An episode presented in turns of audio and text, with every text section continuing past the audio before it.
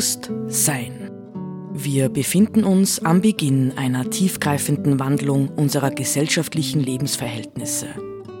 Welche Gedanken und Inspirationen können uns dabei helfen, diesen Wandel zu bejahen und zu gestalten?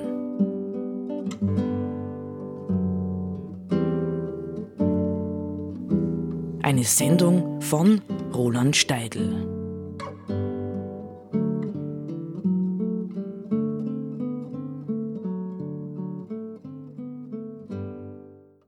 Weihnachten ist's.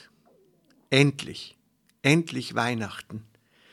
Wie, wie werden wir es feiern? Wie werden wir es verbringen, dieses Weihnachten? Nicht erster Feiertag ist ja in der Regel der Tag, wo die Familie zusammensitzt und isst und trinkt und sich freut und ja, natürlich, ich habe mich immer gefragt, seit vielen Jahren frage ich mich das, ist Weihnachten wirklich das Fest der Familie? Oh ja, Weihnachten ist schon das Fest der Familie, nicht weil schließlich ist ja damals diese kleine Familie gegründet worden, nicht? Also Josef, Maria und das Jesuskind und die vielen Leute ringsherum, die dann dort waren. Also es könnte ein Fest der Familie sein. Aber ich wehre mich bis heute dagegen, es nur so zu sehen, sondern es ist im Grunde genommen ein Fest. Ach, jetzt fällt mir ein das Wort ein Fest, in dem die Menschen, wenn sie bereit dafür sind, in die Ewigkeit blicken können. Ein Fenster in die Ewigkeit tut sich auf. Aber ich werde jetzt ausgerechnet an diesem Weihnachtsfest, werde ich nicht einen originär christlichen Text lesen, sondern ich möchte einen taoistischen Text lesen heute, und zwar einen Text von Chuang-Tze, äh, den äh, Thomas Merton, ein allerdings bekannter ähm, mm, Mönch äh, aus den USA einmal bearbeitet hat, so dass wir ihn so lesen können, wie er jetzt hier steht. Also es ist eigentlich ein Text, der aus China kommt und Zhuang Tze war vielleicht der bekannteste Schüler von Lao Tzu, äh, dem berühmten Verfasser des Dao De Jing, wie es heißt. Manche lesen es einfach Tao Te King, Lao Tse, nicht der eben tatsächlich mit seinem Werk den Taoismus auch begründet hat. Und äh, Tse hm, hat ein bisschen später gelebt als sein Meister. Wir müssen ihn lokalisieren, vielleicht im vierten vorchristlichen Jahrhundert. Also dieser Text, den ich jetzt lese, ähm, ist 2300 Jahre auf jeden Fall alt. So, da heißt es jetzt unter dem Titel Der königliche Mensch. Mein Meister sprach, das, was auf alles einwirkt und in keines sich einmischt, ist der Himmel. Das, was auf alles einwirkt und in keines sich einmischt, ist der Himmel. Der königliche Mensch erkennt das, verbirgt es im eigenen Innern, wird grenzenlos, weitherzig, zieht alles an sich. Und so belässt er das Gold verborgen im Berg und die Perle in der Tiefe des Meeres. Güter und Besitz sind in seinen Augen kein Gewinn. Von Reichtum und Ehre hält er sich fern. Ein langes Leben ist kein Grund zur Freude, ein früher Tod kein Grund zur Trauer. Für ihn ist Erfolg nichts, worauf man stolz sein kann, und Misserfolg keine Schande. Verfügte er über alle Macht der Welt, erhielte sie nicht für sein Eigentum, und eroberte er alles, er ergriffe nicht Besitz davon. Was ihn auszeichnet, ist das Wissen, dass alle Dinge in einem zusammenfinden und Leben und Tod gleich sind. Ich finde, es ist eigentlich ein wirklich bemerkenswerter Text, weil er in gewisser Weise unsere Werte umdreht. Oder sagen wir es noch schärfer, weil er zeigt, wie nichtig unsere Werte sind. Ja, die Dinge, die wir für wichtig halten, sind eigentlich unwichtig vor dem Hintergrund, sagen wir, des Himmels ja, vor dem Hintergrund der Transzendenz, die ganz anders auf uns Menschen und unser Tun blickt, als wir es tun. Also, der königliche Mensch erkennt Dinge, erkennt große Wahrheiten, die er aber im eigenen Innern verbirgt. Er wird grenzenlos, weitherzig, zieht alles an sich. Und spannend ist jetzt nicht, und man muss das immer ja ein bisschen vor dem Hintergrund, direkt vor dem Hintergrund unserer Zeit sehen. Er belässt das Gold verborgen im Berg und die Perle in der Tiefe des Meeres. Unsere Gesellschaft würde nie auf die Idee kommen, Gold im Berg zu lassen und Perlen im Meer, sondern wir würden es ausbeuten. Wir würden sagen, ach, super, da werden wir reich, da machen wir Geschäfte damit und, und, und, und, und. Wer weiß, wofür wir es brauchen können oder andere. Nicht? Also diese, ähm, ich würde fast sagen, diese Demut, ja, diese Bescheidenheit zu sagen, ich weiß, dass dort Gold liegt. Und ich weiß, dass es in den Tiefen des Meeres Muscheln gibt, die Perlen enthalten.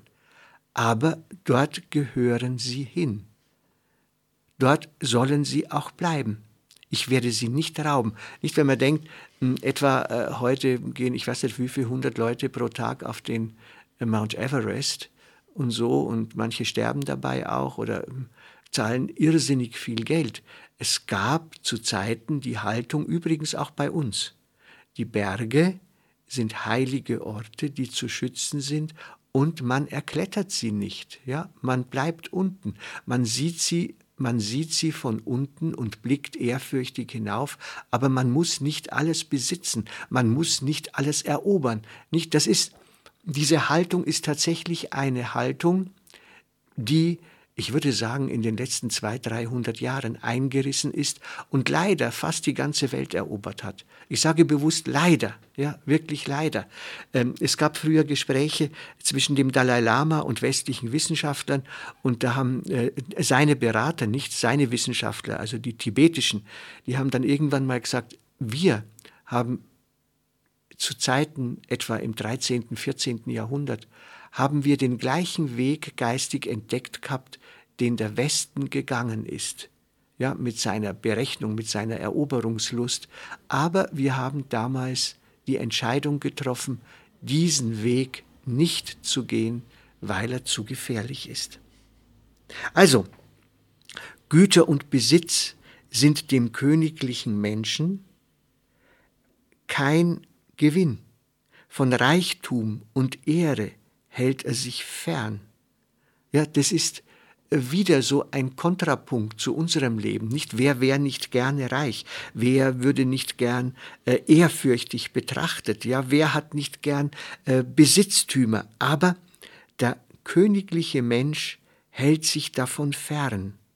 Ein langes Leben ist kein Grund zur Freude, nicht wenn, wenn ich denke, was tun wir nicht alles, auch in der Medizin, um das Leben zu verlängern, ja, oder so, auch, auch äh, äh in der KI wird das versucht, nicht unter Umständen ähm, unser Gehirn auf eine, unser Bewusstsein auf eine Festplatte zu verpflanzen, damit wir möglichst lange noch präsent bleiben können.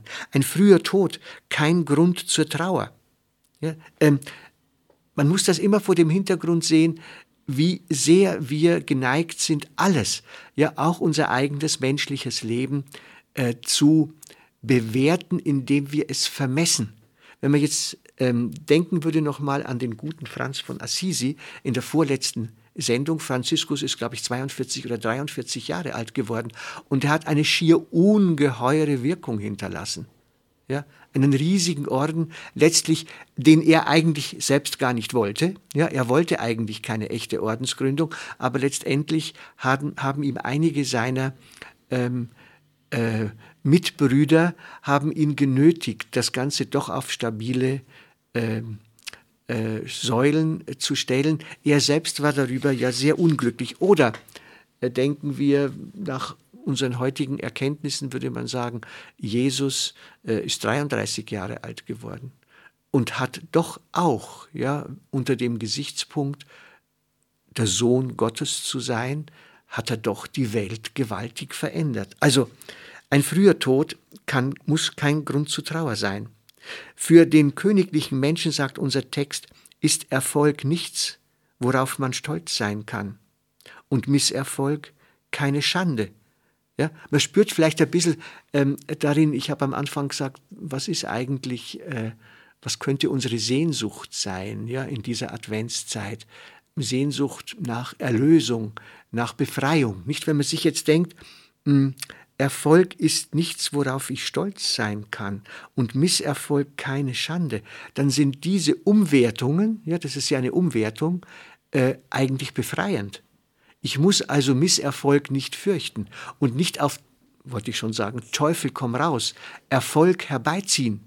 Nicht? Das sind ja beides Haltungen, die im Grunde genommen unser Leben verengen und uns daran hindern, die Dinge so zu nehmen, wie sie sind, ja? einfach zu akzeptieren. Verfügte er, der königliche Mensch heißt es hier, über alle Macht der Welt. Er hielte sie nicht für sein Eigentum und eroberte er alles, er ergriffe nicht Besitz davon. Das ist nicht also diese äh, Demut, dieser Realismus, der ja darin besteht, dass im Grunde genommen die Macht über die Welt zu haben und ähm, alles für sein Eigentum halten zu können, ist ja im Grunde genommen etwas, was die menschliche Seele korrumpiert. Es macht sie krank und kaputt, weil sie sich plötzlich nicht mehr mit sich und dem eigenen Freisein beschäftigt, sondern mit dem Erhalt der Macht, mit dem Erhalt des Besitzes und dadurch wird im Grunde genommen Unfreiheit hergestellt. Äh, wenn ich das immer wieder höre, ja, diese Leute, nein, ich will keine Namen nennen, ja, die über Milliarden verfügen und dann ganze Imperien verspielen, ja, Industrieimperien, wir haben ja ständig solche Fälle, dann denkt man sich, was sind das für Menschen, nicht? Die müssen doch, letztlich können die ja nur Sklaven ihrer eigenen Macht und ihres eigenen Besitzes sein. Was ihn auszeichnet, heißt es, zuletzt ist das Wissen, dass alle Dinge in einem zusammenfinden und Leben und Tod gleich sind. Also hier ist im Grunde genommen alle Dinge in einem zusammenfinden. Das ist übrigens auch ein Gedanke, den Vergleiche letzte Sendung Papst Franziskus sehr deutlich sagt. Wir Menschen sind mit allem verbunden.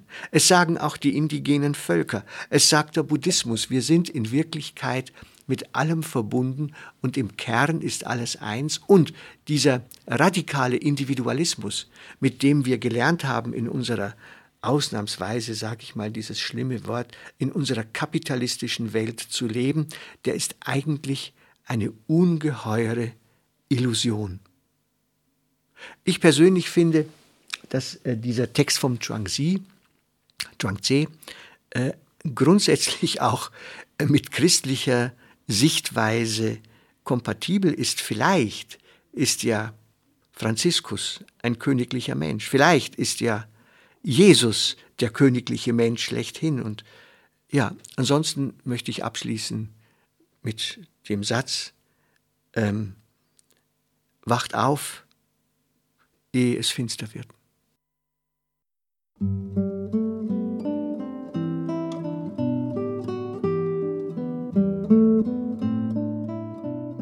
Sie hörten Bewusst Sein.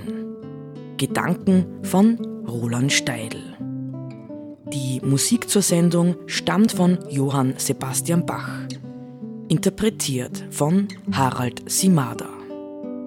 Diese Sendereihe steht auch als Podcast in unserem Online-Archiv zur Verfügung.